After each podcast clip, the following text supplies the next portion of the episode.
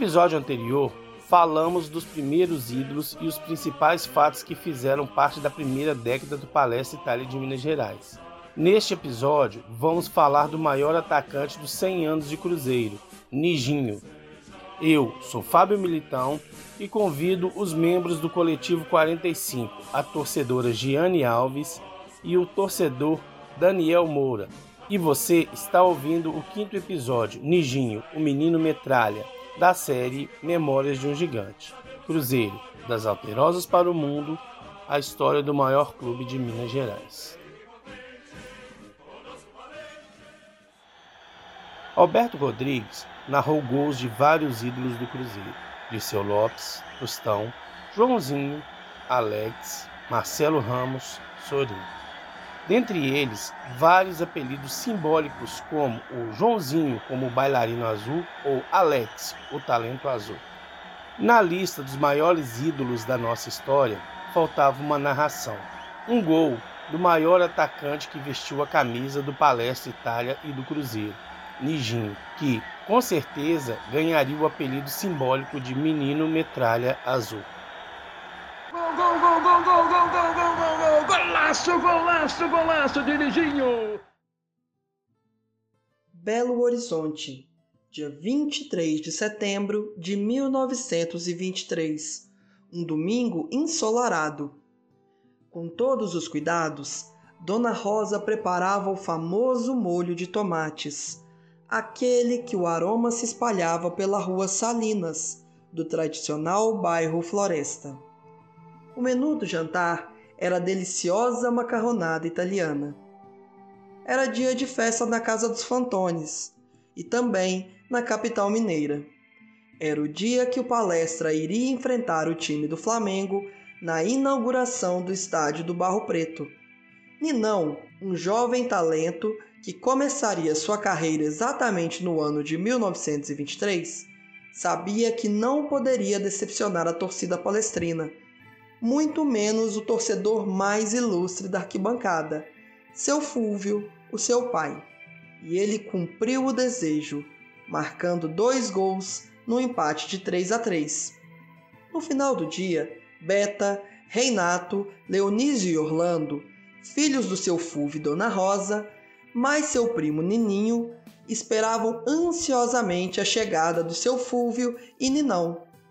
Ao entrar pela casa, seu Fúvio, com alegria estampada no rosto, começa a contar para seus filhos, primo e sua esposa detalhes da partida, inclusive narrando em bom tom o primeiro gol de Ninão. Leonísio sentou ao lado de Ninão e pouco se importou com o banquete preparado por Dona Rosa. Ele queria mesmo era saber como era jogar com a camisa do palestra, como era ouvir a torcida gritar seu nome após dois gols marcados. Ninão, mesmo exausto pelo jogo, não media esforços para contar a todos como foi a partida. Afinal, era algo que até então não tinha vivenciado em sua vida. Os jornais da capital mineira e até os jornais do Rio de Janeiro davam destaque ao jogo de inauguração do estádio do Barro Preto e citavam Ninão como um grande jogador que poderia despontar no cenário nacional. Leonísio, que era apaixonado por futebol, queria seguir os passos do seu irmão mais velho, que para ele era o maior ídolo. No dia seguinte, Leonísio abriu sua gaveta de roupas, pegou suas meias, sua bola de pano e foi para o campinho de terra nas proximidades da igreja Nossa Senhora das Dores, no bairro Floresta. Lá era o ponto de encontro onde seus colegas se reuniam para jogar futebol, a famosa pelada. Logo que a bola rola, Leonísio acerta um chute forte, marca um golaço e sai gritando: Gol de Ninão! A molecada ficou entusiasmada com a forma que Leonísio jogava futebol e logo apelidaram de um autêntico pelota de quebra-janela, pela força que chutava a bola. Leonísio queria trilhar o mesmo caminho do seu irmão Ninão e do seu primo Nininho, que começavam a dar os seus primeiros passos no futebol. Leonísio resolveu se inscrever no time chamado Gandola Mirim, onde ficou apenas um ano, saindo em 1924. Em 1925, Leonise e seus amigos fundam um Botafogo, um time do bairro Floresta. Era a forma dele manter-se jogando futebol. No mesmo ano, com apenas 13 anos de idade, foi convidado a integrar o time de jovens do Palestra Itália de Minas Gerais. Leonísio passou a ser conhecido como Nijinho e foi em 1929, com apenas 17 anos, que ele teve a sua primeira oportunidade de fazer parte da delegação do Palestra. No dia 10 de outubro de 1929, o Palestra Itália de Minas Gerais foi convidado para disputar um amistoso no Rio de Janeiro contra o Vasco da Gama. Era a primeira partida noturna da história do Palestra. Quando Matúrio Fabi relacionou os jogadores para ir ao Rio de Janeiro, um nome figurara na lista de convocados: Nijinho. Ele não aguentou segurar as suas emoções. Afinal, seria a primeira oportunidade de jogar no time principal do Palestra Itália Armandinho, apesar de acompanhar a delegação para o Rio de Janeiro, era dúvida para a partida. Nijinho e o atacante Zezinho eram opções para a posição. Matúrio Fabi acabou optando pelo Zezinho por ser mais experiente. E como naquela época não existiam substituições no futebol, Nijinho apenas figurou no banco de reserva. Para Nijinho, mesmo não entrando em campo, fazer parte do elenco que foi ao Rio de Janeiro era motivo de orgulho, pois sabia que não demoraria muito uma oportunidade no time principal. Ainda no ano de 1929, Nijinho figurava no segundo time do Palestra Itália, mas continuava a treinar forte, esperando a oportunidade na equipe principal. Afinal, era um sonho vestir a camisa do seu time de coração. A grande oportunidade veio no ano seguinte, no dia 27 de abril de 1930, depois de uma lesão de bengala. Matúrio Fabi relacionou os jogadores e o nome de Nijinho estava na lista dos 11 que poderiam entrar em campo contra o esporte do Calafate. Nijinho, ao chegar em casa após o treino, logo contou para sua família que poderia, enfim, estrear pelo time principal do Palestra. No dia do jogo, seu Fúvio convocou toda a sua família e, de caminhão, os leva para assistir a partida nas arquibancadas do Barro Preto. No vestiário, Maturo e Fabi a Nijinho que colocasse suas meias e chuteira para ir a campo. Enfim, chegou o grande dia. Ao entrar em campo, o estádio do Barro Preto estava cheio. A torcida palestrina iria ver pela primeira vez Nijinho e seu irmão Ninão juntos. O primo Nininho estava lesionado e não participou da partida. Nas acomodações, sua mãe Dona Rosa e sua irmã Beta balançavam lenços verdes, da cor da camisa palestrina. Tudo pronto. O árbitro, Armando Val, apita o início da partida. O palestra começa atacando e logo no primeiro lance do jogo, gol de Carazo, 1 a 0 para o palestra. Aos 24 minutos, pênalti Ninão, com maestria, bate e faz 2 a 0. Três minutos depois, Ninão novamente 3 a 0. Entusiasmadas a cada jogada de Ninão e Nijinho, Dona Rosa e Beta agitavam os lenços que carregavam nas mãos. Era uma festa. O jogo já chegava ao fim do primeiro tempo, mas depois de um lindo passe de Piorra, Nijinho dá um drible desconcertante em Cachuca e manda no ângulo do goleiro Paulino. Um golaço, relembrando o que ele fazia nos campos do bairro Floresta. Nada poderia ser mais emocionante para a família Fantoni. O primeiro tempo termina e a torcida gritava o nome de Nijinho, que ganhava um novo apelido, o Menino Metralha. Emocionado, Ninão abraça o irmão, tendo a certeza que surgia naquele momento um dos maiores jogadores da história palestrina. No segundo tempo, Ninão deu números finais à partida. Vitória de 6 a 0 sobre o esporte do Calafate. Após o jogo, o Barro Preto era só festa, com mais uma goleada do palestra. Seu Fúvio juntou toda a sua família e saiu pelas ruas de Belo Horizonte, em seu caminhão, fazendo um buzinaço até chegar à Rua Salinas, no bairro Floresta. Seu Fúvio chamou todos seus vizinhos para contar a grande partida feita pelos seus filhos, Ninão e Nijinho. No Campeonato Mineiro de 1930, Nijinho, que ainda era muito novo, não teve muitas oportunidades. O ataque palestrino era um setor muito concorrido e possuía grandes jogadores. Ele atuou em apenas três partidas, na vitória por 3 a 0 frente ao Guarani, 4 a 0 frente ao América e 5 a 2 frente ao Vila Nova, inclusive marcando um dos gols da partida. Em 1931, o Palestra sofreu algumas baixas no seu plantel. Armandinho aposenta do futebol e surge uma vaga no ataque. Maturo Fábio sabia do potencial de Nijinho e logo ele vira o substituto imediato. Outros jogadores também saíram, como Pires e Bento, que voltaram para a cidade de Nova Lima. Em abril, duas grandes baixas. Dois dos maiores ídolos e jogadores de Belo Horizonte despedem-se do palestra para vestir a camisa da Lazio da Itália, Nininho e Ninão. Nijinho sabia que iria assumir uma responsabilidade gigante na equipe do Palestra Itália, já que carregava o sobrenome Fantoni. Ele agarrou essa chance com unhas e dentes e gols. Começava a surgir o maior ídolo da era do Palestra Itália de Minas Gerais. Nijinho, juntamente com Bengala, Carazo, Piorra, formaram um quarteto infernal e o time já despontava como favorito ao tetracampeonato. Porém, Apesar da boa campanha do Palestra, o Tetra não veio, devido a problemas de relação com a Liga Mineira de Esportes Terrestres, que, por sinal, teve um ano muito conturbado com favorecimentos ao time de Lourdes. Mas Nijinho fez uma excelente temporada. Pelo campeonato, nas oito partidas válidas, ele marcou 15 gols e aproximadamente 10 gols em amistosos. Nijinho marcou mais de 19 vezes, totalizando 34 gols em 18 partidas no ano de 1931.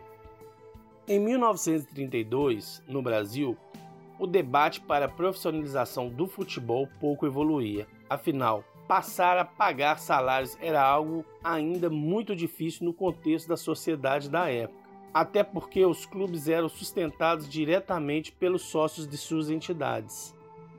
Vários times abandonaram o futebol. Podemos citar um deles, o Paulistano de São Paulo, que preferiu o fim que profissionalizar o esporte.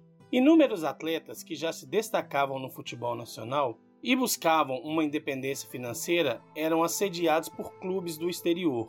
Um deles que levou bastante jogadores brasileiros foi a Lazio, da Itália. O presidente da Lazio, Remo Zenobi, era um admirador do futebol do Brasil Gostava de ver os atletas dar show em campo, mesmo quando os resultados não eram satisfatórios. Zenobi montou um time conhecido como Brasil Lazio e levou o brasileiro Amilcar Barbui como jogador e treinador da equipe, em substituição do húngaro Ferenc Molnar no ano de 1932. Amilcar, que jogou ao lado de Maturi Fabi pelo Corinthians no ano de 1915 e no Palestra Itália de São Paulo nos anos de 1924 e 1925, pediu ao presidente da Lazio um auxiliar técnico. Maturi Fabi deixa então o Palestra Itália de Minas Gerais para assumir o cargo de auxiliar técnico e treinador do juvenil da Lazio. Com a saída dele, o zagueiro Riso, que fez parte da equipe tricampeã palestrina, assume o comando técnico do clube. Antes do início do Campeonato Mineiro, o Palestra realizou alguns amistosos contra adversários interessantes como o Atlético no dia 1 de janeiro, placar de 2 a 2. O combinado entre Atlético e América no dia 3 de janeiro, placar 4 a 2 para o Palestra. E na vitória de 7 a 2 contra o América no dia 15 de abril. Foram aproximadamente nove jogos. Nijinho marcou 15 gols. Maturi Fab então indica o atacante para Lazio. Nijinho era um ítalo brasileiro e não pensou duas vezes em se juntar a seu irmão Ninão e ao seu primo Nininho.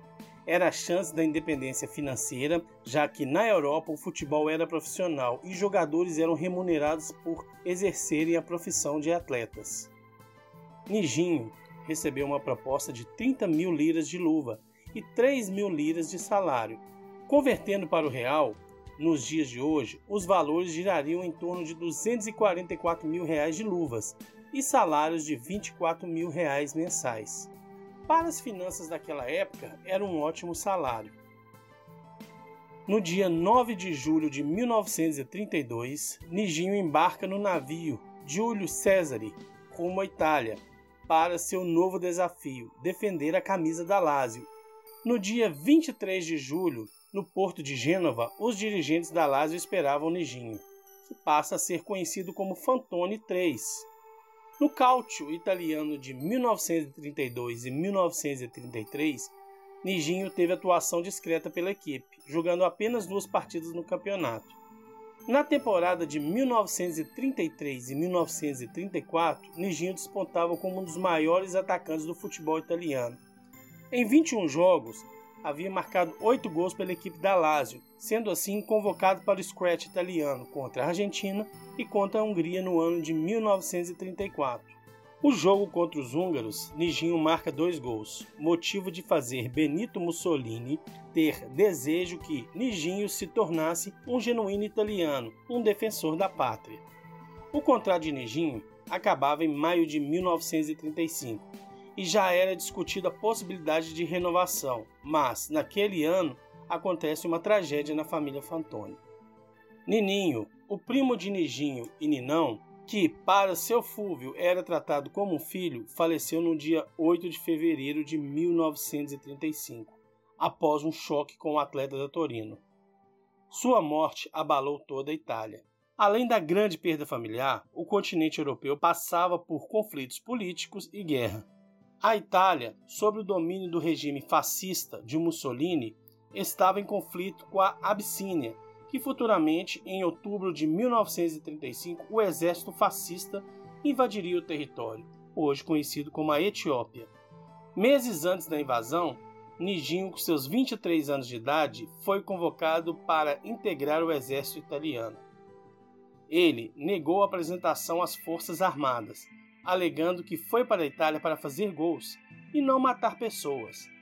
Além disso, teria servido o exército brasileiro quando ainda era jogador do Palestra Itália de Minas Gerais. Diante dessa situação e com saudades de casa, Nijinho resolveu não aceitar uma renovação de contrato com a Lazio, declarando que sua exigência não teria sido atendida. Nijinho, em março de 1935, consegue uma folga da Lazio para visitar a sua família no Brasil. Junto a ele, embarcaram de navio a sua esposa Ana, o seu irmão Ninão e as duas filhas do falecido primo Nininho. Dias depois, já no Brasil, Nijinho resolve não retornar a Lazio. Ao se dar conta, o time italiano bloqueou seus documentos e colocou a polícia atrás do jogador, alegando ser um desertor do exército italiano. Em uma entrevista no jornal A Noite do Rio de Janeiro do dia 24 de abril de 1935, Nijinho explica sua saída da Lazio. Abre aspas. Fugir da Itália. Se ficasse, seria obrigado a atender a mobilização das tropas da Abissínia e a essas horas estaria defendendo as terras de Mussolini. Fecha aspas. O repórter então pergunta se Nijinho se naturalizou italiano. Abre aspas. Não, obrigaram-me a isso pretexto consecutivos. Fui adiando essa imposição até me forçar a apresentar no quartel italiano. Exibi a minha carteira de reservista no Brasil, mas nada valeu. Para eles, eu tinha sangue italiano nas veias e isso era o bastante. Consegui embarcar no navio em La Corunha, onde usei o pretexto de visitar os meus parentes. Agora, novamente estou no Brasil. Quero passar o resto da minha vida aqui. Fecha aspas. O retorno de Nijinho ao futebol brasileiro despertou assédio de vários dirigentes dos clubes cariocas e paulistas. Naquele momento, recusou todas as propostas, justificando seu retorno. A família Fantoni era uma extensão do palestra. Voltando a Belo Horizonte, Nijinho ainda participou das últimas rodadas do Campeonato Mineiro e ainda marcou quatro gols. O Campeonato Mineiro de 1935 foi vencido pelo Vila Nova de Nova Lima. O Palestra não teve muito destaque, ficando na quarta posição. No Campeonato Mineiro de 1936, o Palestra tinha um bom time e entrou para disputar o título. O craque Nijinho vinha recuperando da boa forma e muito motivado em seu retorno, com esperança de integrar um time vencedor que tinha antes de deixar as terras mineiras. Devido às excelentes atuações de Nijinho, o atacante foi convocado para a seleção brasileira para disputar o Campeonato Sul-Americano, realizado na Argentina. O craque tornou-se o primeiro jogador de um clube mineiro a atuar com a camisa da seleção brasileira e também o primeiro a marcar um gol. Isso só foi possível após o Palestra ter se desligado da Associação Mineira e da FBF e ter retornado à CBD, que era a entidade reconhecida pela FIFA e que comandava a seleção brasileira.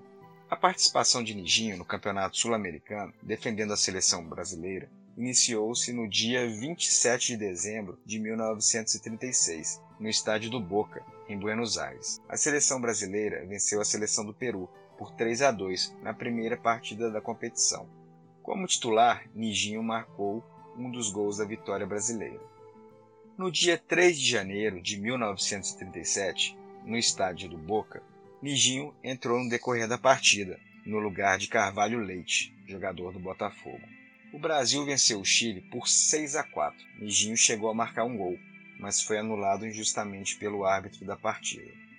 Nijinho participou de todas as partidas do Brasil, algumas entrando no segundo tempo, como nos jogos dos dias 13 de janeiro, na vitória de 5 a 0 contra o Paraguai, e 19 de janeiro, na vitória de 3 a 2 contra o Uruguai. Nesse jogo, Nijinho deixou sua marca. No dia 30 de janeiro, no estádio El Gasômetro, em Buenos Aires, o Brasil precisava de apenas um empate para conquistar o Sul-Americano, mas acabou perdendo de 1 a 0 para a Argentina. Nijinho também participou dessa partida. A derrota brasileira por 1 a 0 forçou um jogo extra, que foi realizado dois dias depois, no dia 1 de fevereiro de 1937. A Argentina venceu o Brasil novamente, dessa vez por 2 a 0, e sagrou-se campeã sul-americana.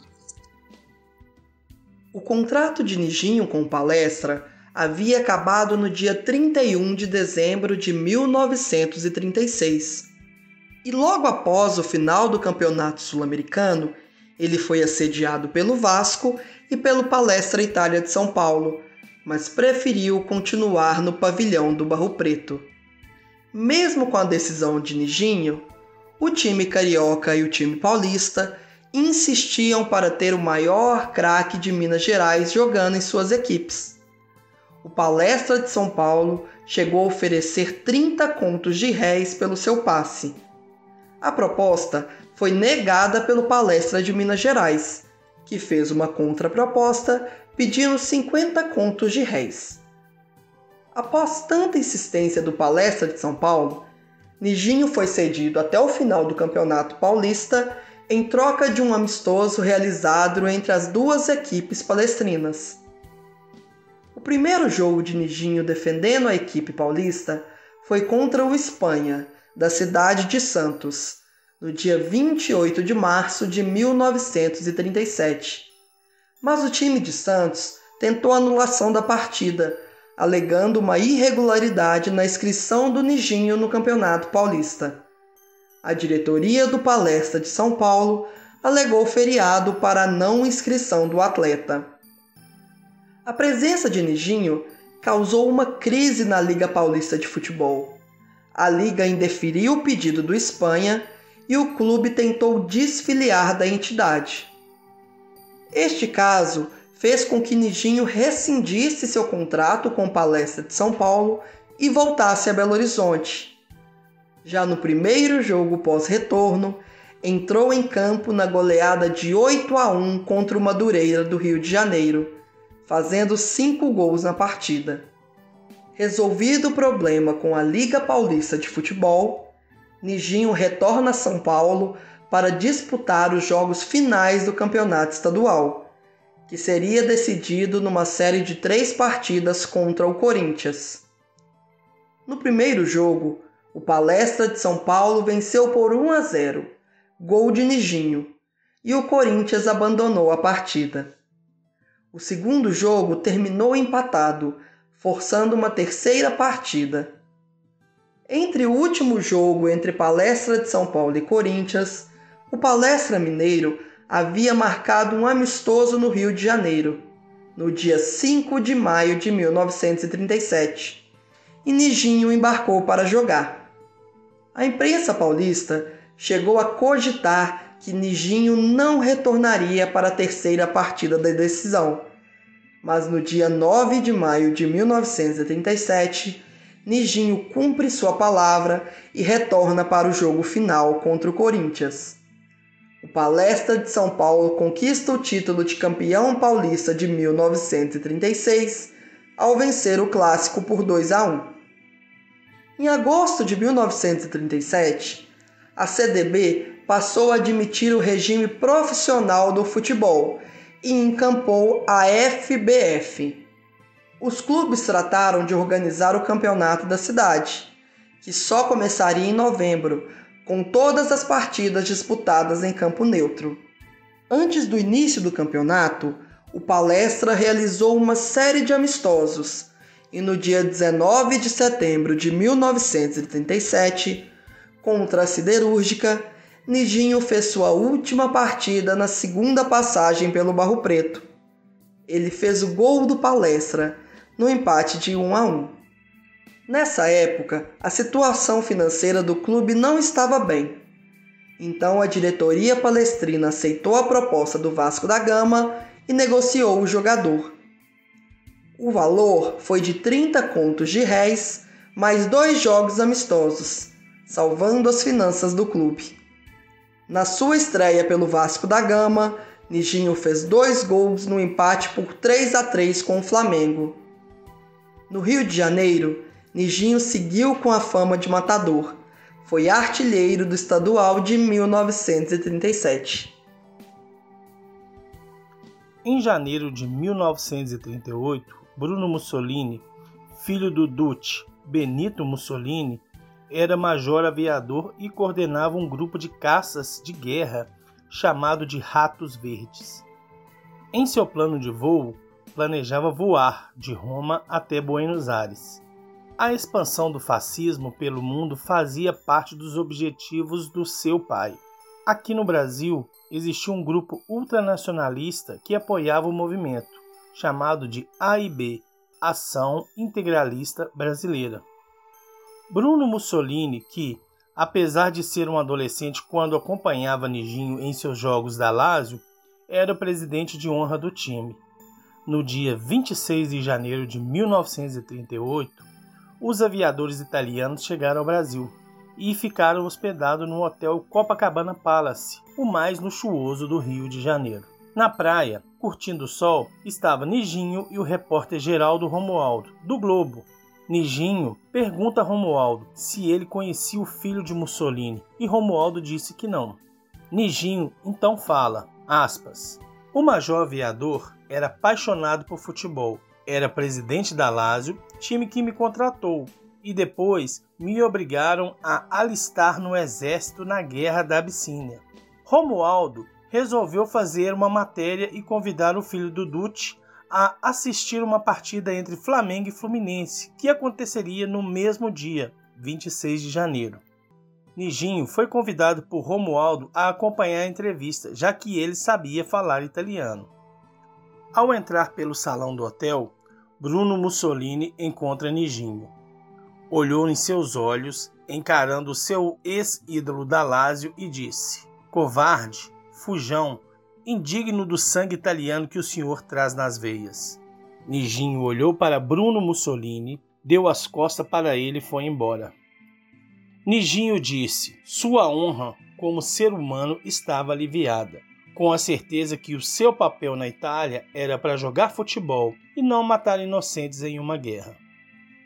As boas atuações de Nijinho no Vasco da Gama despertaram interesse em Ademar Pimenta, comandante técnico da seleção brasileira, que o convocou para disputar a Copa do Mundo de 1938 na França.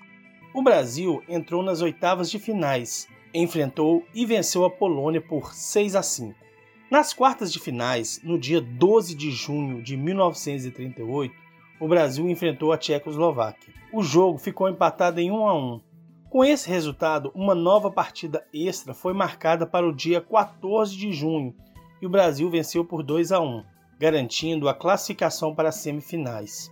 Durante a segunda partida contra a Tchecoslováquia, a seleção brasileira sofreu uma importante baixa. O craque Leônidas da Silva contundiu-se e ficou impedido de jogar o próximo jogo. Nijinho, que até então não tinha estreado na Copa do Mundo, era o substituto imediato de Leônidas da Silva para enfrentar a Itália de Mussolini.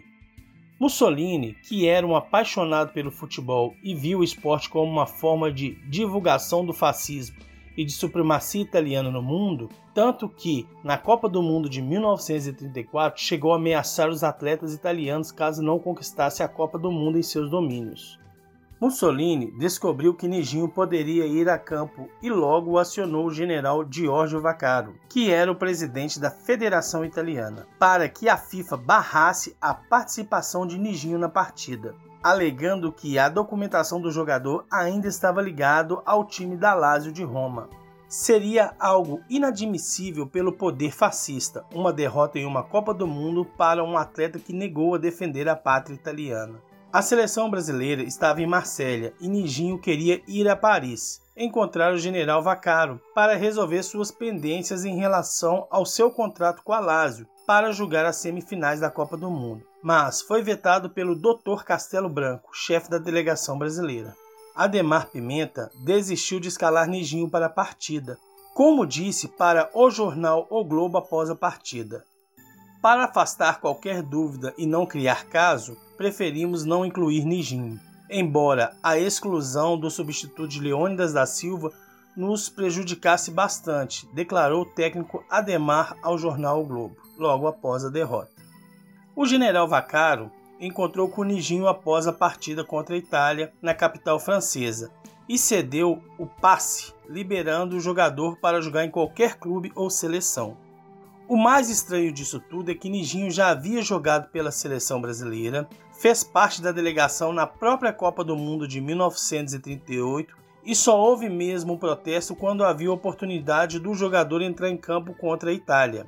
Tudo isso porque Benito Mussolini tinha ódio de Nijinho por ter abandonado seu time de coração e ter negado a luta pela Itália na Guerra da Abissínia.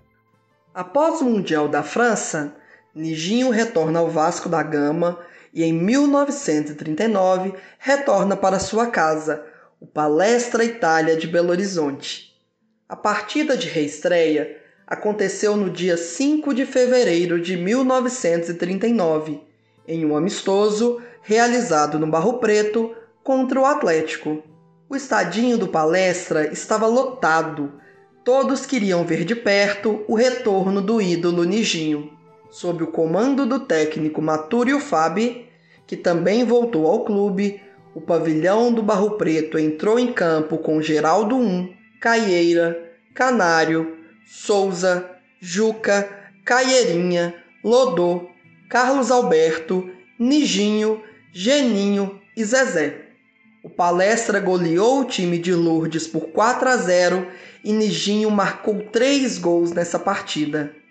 No estadual de 1939, a equipe palestrina não fez uma boa campanha e Nijinho também não teve muito destaque.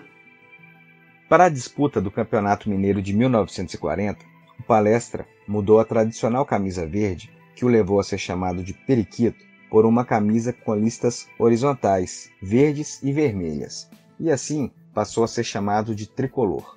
O uniforme trouxe sorte ao clube e novas inspirações para o craque Nijinho. O regulamento do campeonato previa uma disputa em três turnos, mas após sofrer várias paralisações, foi abreviado. Após uma assembleia entre a federação e os dirigentes dos clubes, ficou definido que os líderes Palestra e Atlético disputariam o título de 1940 numa série de três partidas. A primeira partida aconteceu no dia 29 de dezembro, no bairro de Lourdes. O pavilhão do Barro Preto abriu a série de três jogos derrotando seu adversário pelo placar de 3 a 1. Nijinho marcou dois gols. O segundo jogo foi no dia 5 de janeiro de 1941, no estádio do Barro Preto. O Palestra lutou bravamente, mas não venceu. Placar 2 a 1 para os visitantes, levando a decisão para o último jogo. Com a série empatada, o terceiro embate da decisão prometia. A cidade envolvida e na expectativa de quem seria o campeão. De um lado, o Palestra, tentando quebrar um jejum de 10 anos sem vencer um campeonato estadual. Do outro, o Atlético, que buscava o seu tricampeonato. A terceira partida aconteceu em campo neutro, no Alameda, Campo do América, no dia 12 de janeiro de 1941. As duas torcidas lotaram o estádio. A disputa começou quente, os dois times sempre procurando o gol. Aos 10 minutos, Alcides marca 1 a 0 para o Palestra. Festa para os tricolores. Aos 46 minutos, Nijinho, o carrasco dos clássicos, marca o segundo gol da partida. É o gol do título palestrino, o gol da artilharia, o gol que colocava fim ao longo jejum e abre uma nova trajetória de maior vencedor de decisões de campeonatos em Minas Gerais. Nijinho, o maior ídolo do período pré-mineirão, artilheiro do campeonato com 12 gols. E o gigante Alberto Rodrigues, o vibrante, narraria este gol assim. Atenção, torcida! São 46 minutos do segundo tempo. A torcida a torcida do Palestra ainda espera uma grande vitória para se sagrar campeão mineiro. A bola está na intermediária do Atlético. Sobrou agora para a ponta direita tentando Alcides, desce o ponteiro celeste, avançou pela direita, grande passe para Nijinho, o grande craque da equipe, ele passa espetacularmente por Cafifa, penetrou na grande área, atenção, vai marcar um golaço, saiu Cafunga, chutou no cantinho, atenção, a bola passa, gol, gol, gol, gol, gol, gol, gol, gol, gol, gol, golaço, golaço, golaço de Nijinho, aos 46 minutos e pouquinho de jogo, no segundo tempo ele marca um, um golaço, um o monstro, o monstro da bola, o monstro da bola, sensacional, Nijinho bateu de perna direita no canto, fazendo de forma notável, notável, o momento maior do futebol. O Palestra Itália é campeão mineiro. A cidade ficou em festa. A torcida palestrina saiu em passeata do estádio Alameda, no bairro Santa Efigênia, até o estádio do clube, no Barro Preto. Esse foi o último título da era Società Esportiva Palestra Itália. Em 1941, o Palestra não teve um ano relevante. No campeonato estadual, obteve a terceira colocação na tabela. Apesar do baixo desempenho da equipe, Nijinho fez boas atuações e em 14 partidas marcou 13 gols. Na partida contra o Siderúrgica, líder do campeonato, no dia 12 de outubro, na Praia do Ó, em Sabará, Nijinho viveu dois momentos distintos. Ele foi o autor dos três gols da vitória palestrina, por 3 a 2 sobre os donos da casa. No lance do terceiro gol, ele recebeu a bola no meio de campo e, como de costume, partiu para cima dos seus marcadores. Na tentativa de evitar o gol, Geraldão, goleiro da siderúrgica, se atira aos pés de Nijinho. Com o choque, os dois jogadores ficaram caídos ao chão. Nijinho machucou o joelho e ficou afastado por dois meses, enquanto Geraldão só recobrou os sentidos na Santa Casa, às oito da noite, quando soube que havia levado o gol. Em 1942, o Brasil declara guerra ao eixo e o Palestra viveu períodos conturbados, onde sofre imposições do governo Vargas, obrigando a mudança de nome. Enquanto isso, os descendentes italianos sofriam retaliações extracampo. Foi um ano muito difícil e que mudaria a história do Palestra Itália de Minas Gerais, que iniciou o campeonato com o nome de Palestra Mineiro e encerrou sua participação já como Cruzeiro. Mas esse é um assunto longo que abordaremos futuramente em um capítulo exclusivo.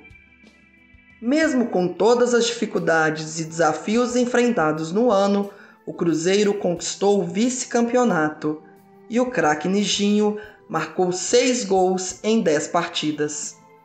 Em 1943, o Cruzeiro conseguiu fazer uma campanha regular e surpreendente no campeonato da cidade. O time estrelado não possuía um bom meio de campo, mas atacantes de muita qualidade, como Nijinho, um dos maiores nomes da história do futebol mineiro, o maior ídolo da época. No campeonato daquele ano, Cruzeiro, América e Atlético disputaram ferrenhamente até a nona rodada, rodada essa que poderia definir o campeão de 1943. No dia 3 de outubro, aconteceu o clássico do retorno. Cruzeiro e Atlético jogaram no Barro Preto. Caso o time de Lourdes vencesse a partida, acumularia 17 pontos, restando apenas uma partida para terminar o campeonato, enquanto o Cruzeiro poderia chegar apenas aos 16 pontos a vitória atleticana selaria de vez a conquista do Mineiro. O jogo começou como a maioria dos confrontos entre os dois times, muito disputado. O primeiro tempo terminou em 0 a 0. Aos 22 minutos do segundo tempo, o craque Nijinho faz o gol da vitória e o grande ídolo vibrante narraria assim. 0 a 0 é o placar do Barro Preto. Cruzeiro Atlético no clássico dessa década de 40. Tiro de meta para o Cruzeiro. Geraldo segundo, goleiro Celeste. Toca agora para Bituca. O zagueiro vira o jogo agora para Adelino. Desce Adelino. Uma bola comprida para Ismael. Outro craque da equipe Ismael, dominando, tocando para Nejinho. Lá vai o craque, o terror do time do Atlético. Passou por Evandro, que tentava o carrinho. Drible sensacionalmente o Lazarotti, que fica caído. A torcida vai ao delírio. O monstro da pelota Nejinho penetra na grande área. Atenção, driblou Cafunga. Vai marcar, atenção, chutou de mansinha, a bola passa. É gol, gol, gol, gol, gol, gol, gol, gol, gol. Espetacular a jogada de Nejinho. É o grande ídolo dessa década de 40. Faz de forma notável, notável, notável o momento maior do futebol. E abre o placar aos 67 minutos de jogo. Cruzeiro 1 a 0 contra o Atlético. Para a felicidade do torcedor celeste. Que tarde maravilhosa do Cruzeiro, principalmente de Nijinho, este monstro da pelota, o maior craque de Minas Gerais. Com a vitória, na última rodada do campeonato, no dia 19 de dezembro, o pavilhão do Barro Preto venceu Siderúrgica por 5 a 1 e conquistou seu primeiro título como Cruzeiro Esporte Clube. Nijinho não marcou muitos gols no campeonato, balançou as redes apenas três vezes em dez rodadas, mas o destino escolheu fazer a estrela do craque brilhar nos jogos mais decisivos. Em 1944, o Cruzeiro entrava em uma grande crise financeira e seguiu encontrando grandes desafios no seu caminho. No dia 4 de junho, numa folga na agenda do Campeonato Mineiro, o Cruzeiro realizou um amistoso contra o Social. O jogo foi realizado no estádio José Maia, em Oliveira, interior de Minas Gerais. A equipe celeste venceu a partida por 5 a 2 e Nijinho marcou 4 gols. Na campanha do bicampeonato mineiro, em 1944, Nijinho marcou seis gols. 1945 foi um ano com muitos acontecimentos. No dia 1 de julho, o Cruzeiro inaugurava o seu novo e moderno estádio. A festa contou com um jogo amistoso contra o Botafogo do Rio de Janeiro. A partida terminou empatada 1 a 1. Nijinho fez o gol do Cruzeiro e o craque Heleno de Freitas marcou pela equipe carioca. No Campeonato Mineiro de 1945, o Cruzeiro conquistou seu segundo tricampeonato da história. Nijinho foi o artilheiro da competição com 14 gols marcados. No dia 21 de novembro de 1945, foi inaugurado o sistema de iluminação do Estádio JK.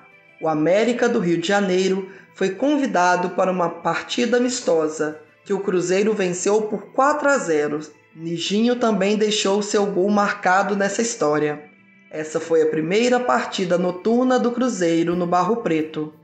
Depois de se retirar dos gramados, no final de 1947, Nijinho assumiu o comando técnico do Cruzeiro, com 256 jogos, sendo 145 vitórias, 58 empates e 53 derrotas. Ele é o terceiro treinador que mais comandou a Raposa, superado apenas por Hilton Chaves, com 362 jogos, e Levir Coupe, que comandou a equipe celeste em 257 partidas. Na função, foi tricampeão mineiro em 1959, 60 e 61. Coupe Anijinho, principal ídolo do clube na era pré-mineirão, lançaram outro ícone da história centenária do Cruzeiro. Pelas mãos dele, Tostão chegou ao profissional com 16 anos. Nijinho nasceu no dia 12 de fevereiro de 1912 em Belo Horizonte. Como jogador, disputou 257 partidas pelo Palestra e Cruzeiro e marcou 210 gols. Foi campeão mineiro como atleta em 1930, 1943, 44 e 45. Nijinho morreu em 5 de setembro de 1975, aos 63 anos, mas segue viva a história daquele que ficou conhecido como Carrasco dos Clássicos. Gostaria de convidar José Roberto Jacob Fantoni, sobrinho de Nijinho, para dar o depoimento como era a relação de Nijinho com a torcida depois de ter aposentado o futebol. O que ele representou para o futebol mineiro foi em função né, de, além de ser um grande jogador, ele era um grande atacante e goleador, né? Um dos maiores da história do Cruzeiro até hoje. E além disso, é, o fato de ele ter jogado na, na Lazio, né? E convocado para a seleção brasileira, isso tudo elevou muito a moral dele, assim, junto ao Brasil, né? É, e principalmente aqui em Minas Gerais, já que naquela época a comunicação assim era mais difícil. Então ele virou ídolo realmente aqui. E eu lembro que quando eu ia ao campo com ele, na década de 60, né? Era impressionante. Todo mundo parava para conversar, para pedir autógrafo. O pessoal ficava louco quando via entrando. A gente custava chegar na arquibancada, cara. Todo mundo parava a gente. Ele realmente, assim, ele tinha um, um, ele foi um ídolo mesmo aqui do futebol mineiro, né? E eu era menino ainda, eu não, não entendia nada, que todo mundo parando e, e ele conversando com o pessoal e tal. Então, acho que é mais em função da seleção brasileira, né? De jogar no exterior, né? ter jogado muito no Cruzeiro também, palestra aí no Cruzeiro. Então, acho que isso tudo, além de ser técnico de futebol depois, acho que isso tudo fez dele assim, um grande nome na história do futebol mineiro e principalmente do Cruzeiro, né? Gostaria de convidar também Gilda Fantoni, sobrinha de Nijinho, filha de Ninão, para dar o seu depoimento. É que ele foi o maior craque do palestra de todos os tempos. E tanto para os atleticanos e americanos daquela época, não há dúvida. O tio Nijinho em campo foram 26 gols contra o Alvinegro e 46 contra o Coelho os dois maiores clubes da capital. Então, o Tunijinho foi considerado o mineiro a ser convocado para a seleção brasileira em 1936. Aí ele foi para a Copa da França em 38, foi um grande atacante, chutava com as duas pernas, cabeceava, dava assistência e frequentemente aparecia sozinho para receber bola era considerado tanque, chamado por sua força, impulsão e arrancadas. Deu enormes alegrias à torcida palestina. Então, Tio Nijinho foi isso tudo para Cruzeiro. Um grande craque e defensor do time. Considerado mesmo naquela época, por muitos, é, o maior artilheiro e grande atacante do Palestra Itália. E não só isso, o tio Nijinho sempre viveu pelo Cruzeiro. Depois de mais velho, o tio Nijinho foi ser lá na sede campestre do Cruzeiro, ele trabalhou anos e anos comandando ali a Toca da Raposa, depois o tio Reinato também, irmão dele, e o tio Nijinho morreu indo trabalhar pelo Cruzeiro. Indo para a sede campestre, ele faleceu, caiu ali na Lagoa da Pampulha e foi considerado ali morto por ali. Então ele deu a vida pelo Cruzeiro. Tio Nijinho foi um grande craque e um grande defensor e artilheiro do Cruzeiro. Este é o quinto episódio, Nijinho, o Menino Metralha, a história do maior atacante dos 100 anos de Cruzeiro. Fica a nossa gratidão, o respeito, carinho e admiração ao grande ídolo, o vibrante Alberto Rodrigues, cruzeirense apaixonado, a maior voz da história do rádio mineiro.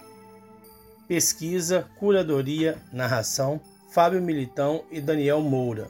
Direção artística, Daniel Moura. Convidados especiais, Giane Alves, Alberto Rodrigues, o Vibrante, José Roberto Jacob Fantoni e Gildo Fantoni. Hino do Palestra, Arrigo Buzac e Tolentino Miraglia. Fontes de pesquisas, jornais, Jornal do Brasil, Estado de Minas, Minas Gerais, O Radical, A Noite do Rio de Janeiro, Jornal dos Esportes.